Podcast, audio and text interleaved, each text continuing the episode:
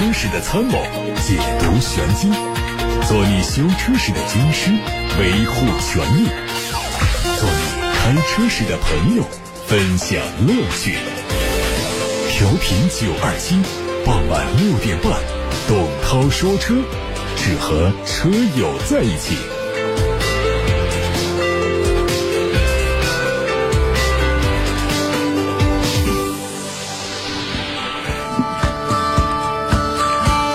欢迎各位在晚上六点半到七点半听董涛说车，看今天的新闻。一汽大众 Dior 探歌 R-Line 版正式上市，它的最大亮点是融入了更加运动化的 R-Line 外观套件，三款车型的卖价十五万八千八到十七万六千八。T-Roc 探歌 R-Line 可以看作是普通版的性能套件版本，它借鉴了一些 T-Roc R 的设计，包括贯穿式的前杠，并且在中网这儿增加了 R 的标志，并且采用了中置的后尾标，还增加了专属的一个车身配色——贝尔加湖蓝色。别克君威的 GS 精英版刚刚上市，一款车型价格二十一万八千八。相比它的高配版本便宜了将近五万，这个新增的车型呢，它延续了现在在售的君威 GS 的设计风格，但是在配置方面呢，相比豪华版减少了很多。比如说四模式的自适应驾驶，还有全时主动液力减震、倒车影像、自动泊车、侧盲区预警、泊车预警等等。动力不变，还是 2.0T 搭配九速自动变速器，满足国六 B 排放标准。距离保时捷品牌历史上第一款纯电动车 Taycan 九月四号全球首发的日子已经越来越近。关于这个新车的各项消息也在不停的出现。目前量产版的内饰图已经发布，看上去是有非常浓重的帕拉梅拉的气息。显然，Taycan 的内饰也还是有它独特的地方，比如说这个车是保时捷品牌当中第一款采用全液晶仪表盘的车型，但保时捷还是会让全液晶仪表盘显示突出五个。仪表的圆环，中控屏幕呢就跟帕拉梅拉是一个路子，不过呢，泰看倒是保留了组件当中的中控时钟。最后是关于泰看的开启方式，猜想保时捷还是会把启动装置安装在驾驶者的左手侧。奔驰在推出电子品牌 EQ 之后呢，陆陆续续的推出了各种战略和车型，包括了纯电动的 EQ。插电版的 EQ Power，还有 AMG 性能版本的 EQ Power 加，以及轻混动的 EQ Boost。在前一段时间呢，奔驰已经推出了 C 三百 DE、E 三百 E。E 三百 DE 和 S 五六零 E 等插混车型，最近奔驰继续推行电气化战略，推出了 A 级以及 B 级车型的插混版本。因为是基于燃油车型改造而来，所以 A 级、B 级插混和燃油版的变化不大。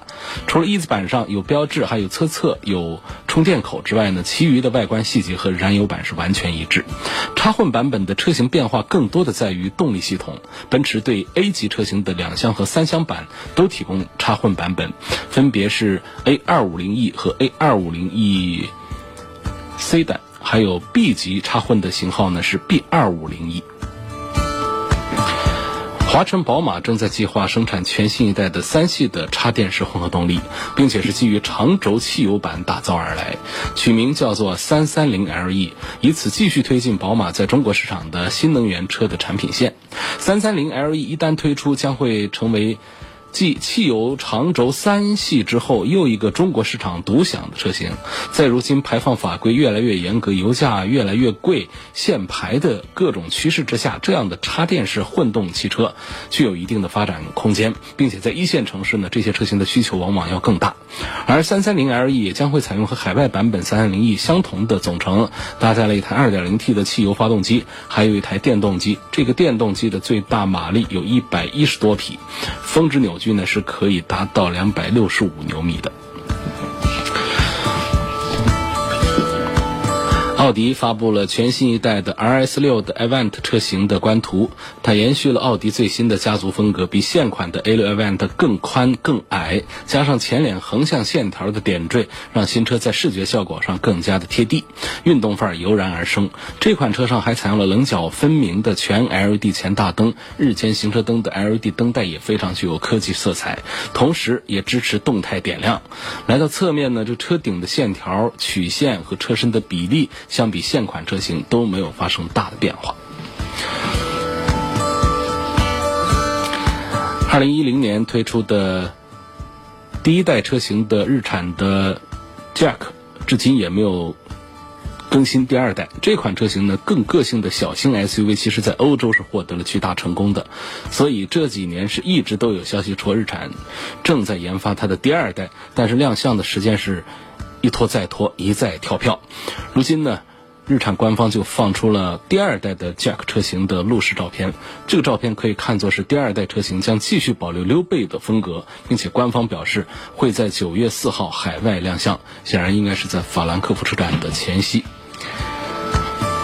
看现代，海外媒体第一次出现了一组现代的全新一代途胜的路试图片。据现代的设计总监表示，全新一代途胜的设计将非常惊艳，有可能提供混动版。预计全新一代途胜会在明年年底面世，随后作为2021年款车型在海外市场率先上市。现在还有一个消息说到的是外媒发布的关于现代 i30N 级的一个路试照片，新车延续了 i30N 的整车设计。车身的质量进一步减轻，并有可能装备四驱。新车会在法兰克福车展上正式发布，限量只有六百台。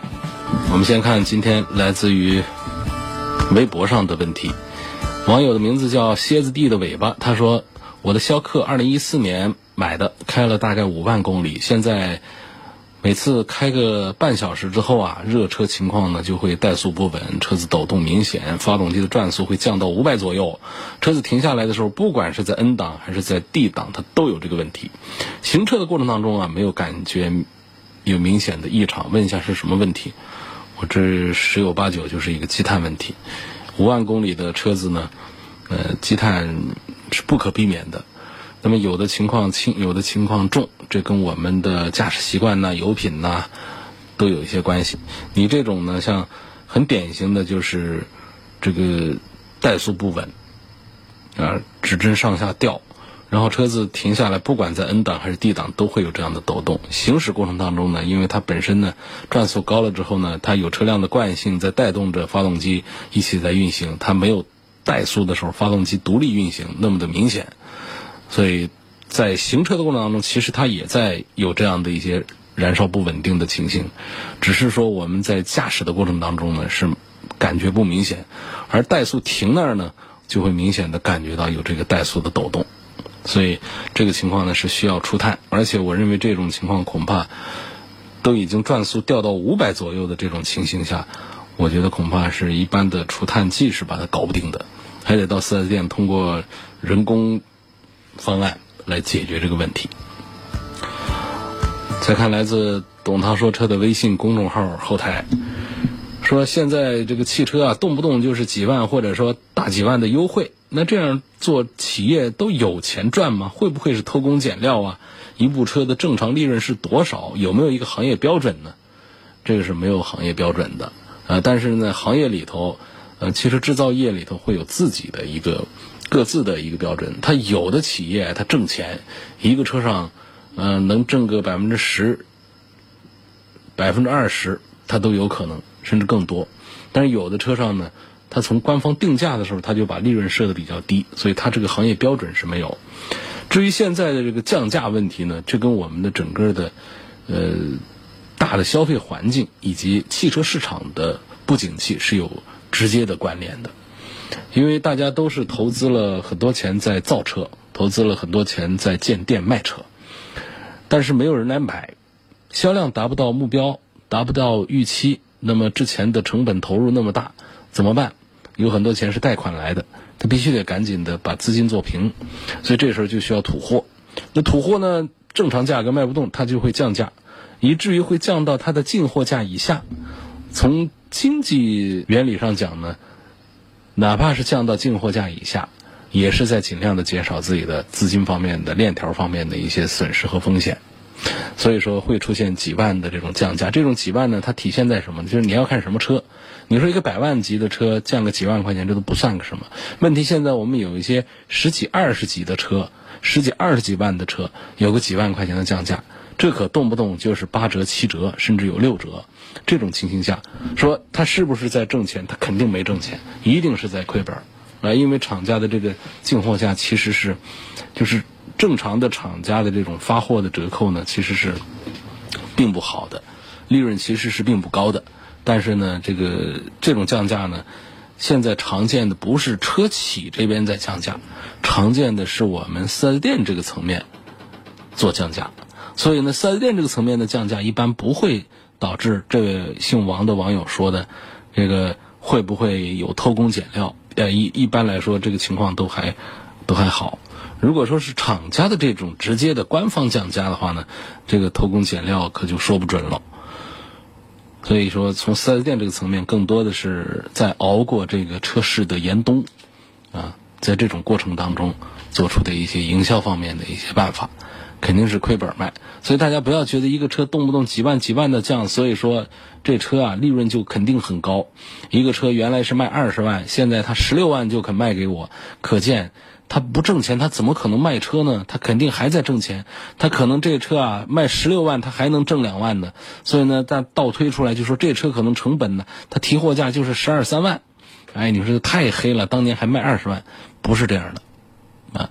他卖二十万的时候，他的进货价格可能是十八万；他卖十六万的时候，他的进货价格他还是十八万。啊，所以他这个纯粹是为了图货。把资金回笼，所以这个隔行如隔山的。我们大家听节目的当中有很多都是，呃，也也是在市场上的，也是在做生意的。但是行业和行业不同，在汽车行业里面，大家浸染一段时间就会知道，这当中确实是有一些苦衷的。尤其是这两年是非常难过的两年，大家不要觉得有降价就一定是有更大的利润，不是这样的，亏本真的是亏本。啊，可能还有人接着要问了，那他亏本，他怎么还开着店呢？他怎么运行啊？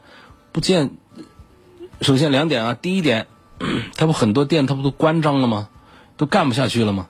第二点呢，这个四 S 店呢，说四个 S，我们不讲别的两个，很重要的，除了卖车之外，还有售后，这车子得保养得维修，路上跑的这么多的车，他得回店去做维修做保养，这一块是可以挣钱的。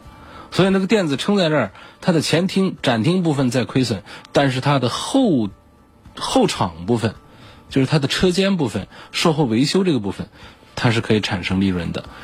另外呢，就是我已经投了这么多钱在这儿建了这个店，我不得撑到这个冬天过去啊？车市的这个严冬啊，得熬过去啊！熬过去之后，前厅也挣钱，后场也挣钱，那时候多好啊！大家都带着这个心态。这个资金雄厚的、实力强的，然后呢，车企的这个情形还可以的，大家都在熬。如果说车企也有问题了，自己的资金实力、投资人也出了问题了，那这样的店一般是撑不了多久。尤其是说，像从去年到今年，连续两年的这么一个车市的严冬的过程，能够经历这个历练下来的四 S 店呢，都是好样的。它不是说一个短期的啊，说这有一个季度。说这个车市环境不好，大家扛一扛，那大家都能扛过来，能扛过两年下来的。我说到年底，如果说咱们还有在这个街面上还活得好好的这些四 S 店，我们都应该为他们点赞了。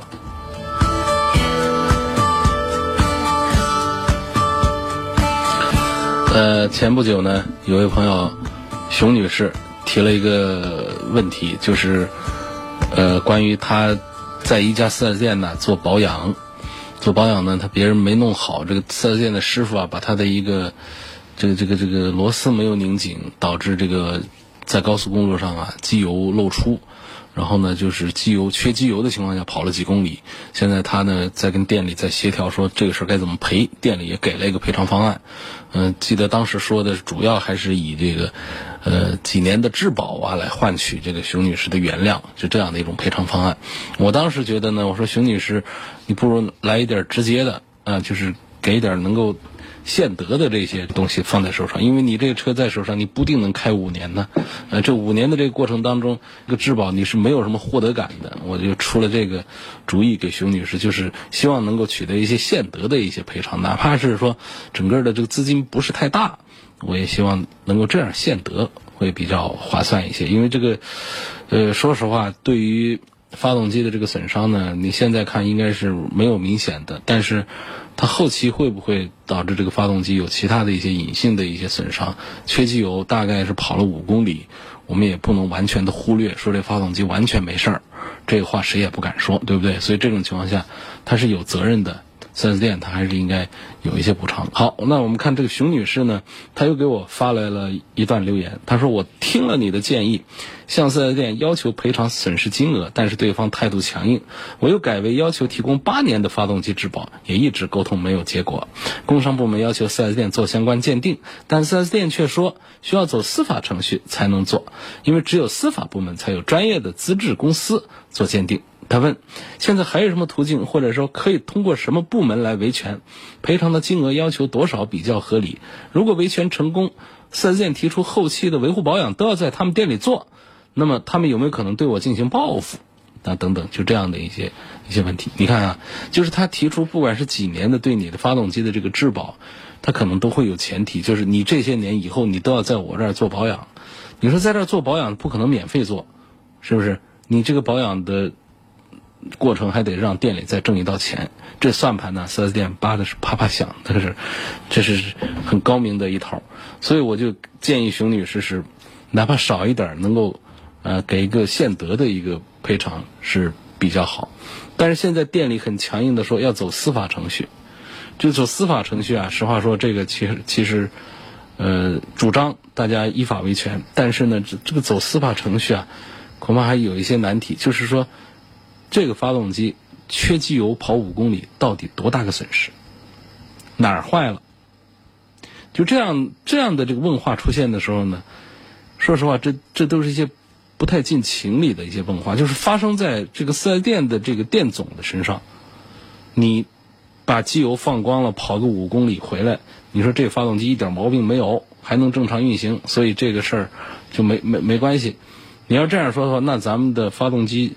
什么换机油啊？什么要换好一点的机油啊？什么要好一点的师傅来做这个保养的这个这个操作呀？那都是笑话了。那不重要嘛？这机油啊，它跟玻璃水一样，有和没有其实都不影响开嘛。好和不好其实都一样用嘛。你要这样说的话，那那那那咱们这自己打自己的脸了。我们常常在讲这个保养啊，要科学，保养的油品要用正品机油，机油还要有标号的一些讲究等等，这都是因为我们发动机内部的结构精密，我们需要在这个保养的时候用上更好的机油。你现在缺机油跑了五公里，说发动机一点问题都没有，你除非做个鉴定，有直接的损失，我给你赔偿；没有的话，咱们就别说了。我觉得这个可能从现行的法规来讲呢，也许。他还能站住脚，但是放在任何人的身上讲，这个情理上讲都是没有办法让对方接受的。呃，有位邢先生说，我看中了大众辉昂这款车，现在降价十几万，现在是否值得入手？呃，好多人还是不太了解的一款车，上汽大众生产的一款 C 级轿车，跟奥迪 A 六是跟上一代的奥迪 A 六是同平台的，差不多的意思。那么标价呢，比上一代 A 六要便宜了好几万块钱，呃。标价之后呢，现在又优惠了十来万块钱，啊，有十万以上的这么一个优惠的幅度，尤其是低配的，优惠的幅度是看起来所占的比重是非常大的，总共就是三十四五万的一个车，现在优惠完了就是二十几万，呃，而且是全新的车。我们就当这是一个当年的一个老版本的奥迪 A 六的一个二手车，恐怕也得都得卖到这么一个价格了。它还是全新的，但是它挂的是一个大众的 logo，是在大众的工厂里面生产的。毕竟在这个呃体系上还是有一些不同，他们的平台是相同的，呃，但是呢，它包括这个零部件的一些供应啊、质量体系这方面呢，它还并不是一个。啊，一汽大众的奥迪的这个体系，所以还是略有一点点区别，再加上品牌上本身是有一点差距。大众和奥迪之间，我们叫一点差距，它差距其实还不止想象的这么小，应该还是大一点的。所以这个价格的话呢，我觉得还是挺划算的。但是呢，考虑 C 级车的这个用户的话，二十几万是否就觉得买一个辉昂挺好的？呃，是否说二十几万我干脆买一个帕萨特得了？我真要这个享受 C 级车的话，我直接去买一个新款的 A 六去了。我觉得在这样的一种心态之下，就是 C 级车的用户本身的一个固定的思维之下呢，你就算这个辉昂现在优惠十几万、二十到二十几万的实际成交价，大家也还是缺乏用户啊，大家还是不去买它，这就是一个销量比较差，销量比较差，优惠就更大，就这么一种情况。那么我认为呢，追求性价比的朋友呢。呃，忽略掉什么 C 级车的这种品牌的面子和身份的这种，我觉得辉昂还是一款很值得买的那一款一款 C 级车，二十几万。啊，开它的时候，你会觉得跟帕萨特的区别还挺大的，毕竟是豪华平台上出来的啊一个 C 级车，比帕萨特要稳，比帕萨特的底盘要厚，比帕萨特的静音表现要好，更不用说厚，那那整个的空间还是比帕萨特要更大一些的。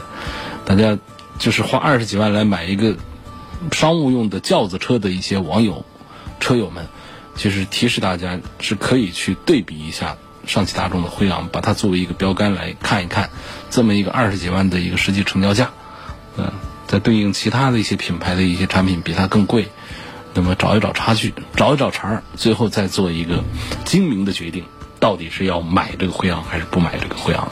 我主张还是。这个现在优惠这么大，还是像捡便宜一样的，还是挺划算的。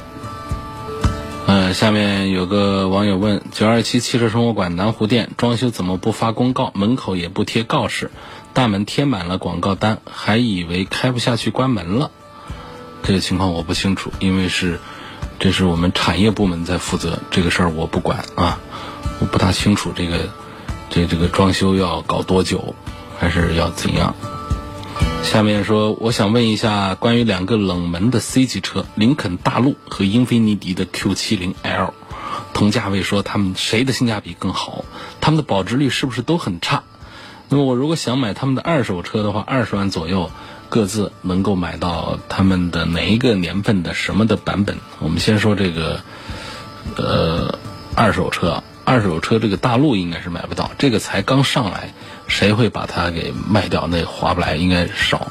那英菲尼迪的这个倒是有二手的，二十万左右买买他们一四年、一五年的这个两点五排量的，应该是应该是没问题，二十万左右能买到。好，那么关于林肯大陆和英菲尼迪的 Q 七零 L，他们现在价位呢都是在呃三十多、三十多万。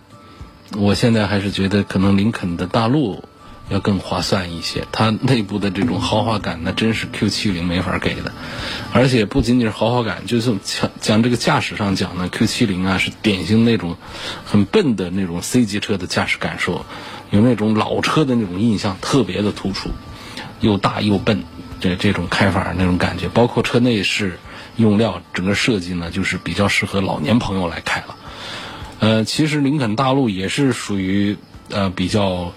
元素比比较显老的这种，但是呢，它的真皮的运用和色彩的跳跃这种使用呢，它是有那种美式的那种老爷车的那种豪华范在里头。我觉得要比英菲尼迪 Q70L 要有意思一些。同样都是有点老，但是它用料要更足，整个做工啊，整个显豪华呀，呃，要明显是不是三十几万这个车的档次的？可以网上看到，可以和一些六七十万的。呃，这些 D 级车来对对比一下，就内部的空间呐，包括用料啊这方面一些东西。所以这一组林肯大陆和英菲尼迪的 Q70L 之间呢，我赞成林肯大陆要更多一些，都是三十几万。那 Q70 还是太显老，而且开起来也没啥意思了。那下面问斯巴鲁的森林人跟这个日产的奇骏该怎么选？呃。我看到这个问题，我就相信我们生活当中啊，呃，有很多的网友呢，平时是不关心车的，呃，可能打车比较多，或者说一个车在手上开着，就当做一双鞋穿着一样，就是完全没太没太追求，说这车我啥时候要换，也对汽车应该是没什么印象，一定是属于这样的一种，因为在这个提问森林人和奇骏这样的问题的话呢，我们倒转个十年八年的也是这样在提问，到现在也仍然在这样提问。但这个车上呢，就是这个东西啊，它的换代是非常快的，包括新产品的推出是非常多的。基本上啊，就奇骏可能还靠点谱，就是在二十几万来买一个 SUV 的话呢，斯巴鲁的森林人早就不在大多数人的选车这个菜单当中了，嗯，排名已经是非常非常靠后的。大家认为它几乎没有什么新技术的投入，它的销量几乎。没有增长，只有下跌，然后它的后期的费用也贵，网点也少。那综合看来，这个车子呢，我就在推荐指数上是明显低于奇骏。来自八六八六六六六六的留言，鲁先生说：“刚刚啊，我在马路上看到了一辆奥迪 A 六，是绿色的车牌。它一般它不是只有电动车才是绿色的车牌吗？他就问这个奥迪的 A 六啊，它是否就出了一个纯电动的车？嗯。”这叫奥迪的 e 创，啊，这是一个其实已经是停产在售的一个产品，出来时间不长，呃，它就但是应该是卖的比较差。插电式混合动力，它就可以上这个这个绿牌照了。那插电式和这个纯电动，它是可以上的。这是奥迪 A 六的一个新能源，它的全称是四零 e 创，嗯，是个奥迪 A 六的一个车身。呃，但是呢，它用的是 2.0T 的一个发动机，然后再加上这个单电机的组合。下一个问题，我们看到来自董涛说车的微博的后台，大概是问 DS5 是否值得买二手？什么车都值得买二手，有一些不能开的老车子都值得买下来收藏。关键得看这车有没有价值，这车是什么价格。啊，DS5 这车其实还是不错，但是呢。你就别指望说这车买了我还能好好的用，这个网络呀，这各方面它都成问题。往后这个 DS 的走势都说的不太清楚，所以它必须得价格得很便宜，就像捡一个半价的便宜一样的买这么一个车才可以，否则你不能把它当做一个一个主流的畅销的一个产品。我们来通过年份。通过公里数来折算一个二手的价格来买，那肯定是一个吃亏上当的事儿。我的车啊，上高速达到一百一十码以上的时候呢，感觉车子有点抖，是个什么原因？我车现在跑了五万公里，一直都是正常做保养。在一个特定的速度段上出现抖动的话呢，我们要检查的东西呢，先从简单的来，再往复杂的去。先把这个轮胎。肉眼检查一下我们的轮胎有没有一些什么不规则的磨损，这个是不用到店都可以看得出来的。然后呢，再复杂一点呢，随便找一个店呢，把这个动平衡啊，把它给调整一下，看看这个动平衡是不是偏差比较大。那上了机架之后，发现这动平衡的偏差其实也还好，这时候可能我们要检查的是包括轮子里面的这个轴承问题啊，那还有我们的这种。包括这个方向机啊这些东西，那就是往后一步步越来越复杂的，就是由四 S 店的维修工程师来给大家往后排查了。嗯，还有分享用车感受的这些信息，我们也跟大家念一条。姓周的一位网友说：“东风风神的 A 三零1.5升的手动挡，一五年二月份上牌，目前九万多公里，每隔三个月。”用了一种品牌的燃油清洁剂，正常做保养。四万公里呢做过水泵，八万公里换过后刹车灯，其他没有故障。市区用车不开空调，油耗是六点五升，高速油耗只有五升。总体评价是质量 OK，但是品质欠佳，NVH 欠佳，刹车偏软。呃，NVH 就指的是隔音降噪不好，车里比较吵。刹车偏软，大概意思就是刹车的行程比较长。啊，刹车的这个效果呢，这个不是太好啊。这是关于东风风神 A 三零的一位网友在跟我们分享用车的感受。那这位分享感受的朋友，我们会让编辑给他送一份礼品。特别感谢大家，呃，分享自己的用车感受，通过董涛说车的微信，通过董涛说车的微博留言都可以。呃，善因善果，这是一位经常留言的网友啊。他说，长城哈弗 F 五和 VV 五从尺寸、底盘、动力单元，它都是一点五 T 的，我感觉有点高尔夫和奥迪 A 三差不多的意思。但是 VV 五要贵小几万，问这几万值得吗？其实是值得的，用同样的动力总成很正常。但是你看一下，一个是在设计层面，VV 五明显是比这个哈弗的这个是要强一些。另外在用料方面的成本肯定是要高很多的。再就是其他的一些配置，它也更加的高端。这本身这个魏系列就是长城打造的一个高端，它比这个普通的贵个小几万，这就跟奥迪比这个大众的奥迪的 A 三比大众的这个高尔夫要贵个几万块钱，这个就是很正常的一个事儿了。一六年九月份上牌的一六款的 CRV 二点零的都市版已经跑了四万六千公里，多少钱可以卖？车主的报价。是十四万五，应该问多少钱可以买？显然是你想买这个车，报价是报价，这个我我我是评估不了它到底是值不值，因为这要结合车况来说。如果抛开车况，就讲个一六年上牌的一个不到五万公里的一个 CRV 的话呢，十四万多的价格是恰当的，是正常的。呃，但是呢，得看这。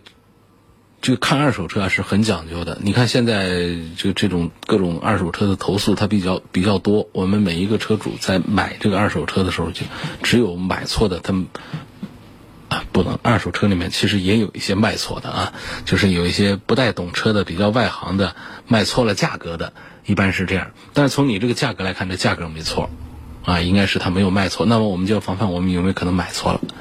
呃，买错就包括了。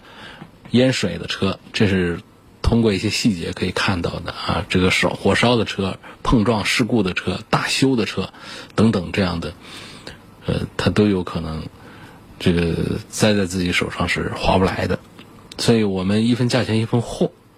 这车如果说有毛病，不是说不能买，你得便宜买。这车没毛病，那咱们就好好的谈谈价格，找一个恰当的一个价位，把它给呃正常的价位来买就行了。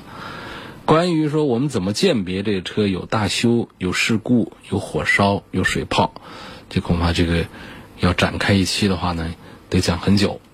我们争取在下一次的节目当中，专题的再跟大家讲一讲这个二手车方面的一些鉴别的、鉴定的一个小技巧。所以我只能给你说，车主的那个报价十四万五，在一切车况正常的情形下。价格没离谱，你没有吃到，没有吃什么亏啊？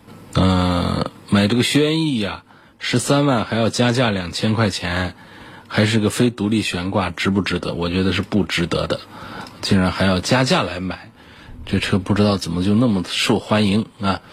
呃，日系的三个车，卡罗拉、思域和轩逸，价格都差不多，就属这个轩逸啊，在这个配置上。成本低，但是呢，它价格也没有说是明显的低多少。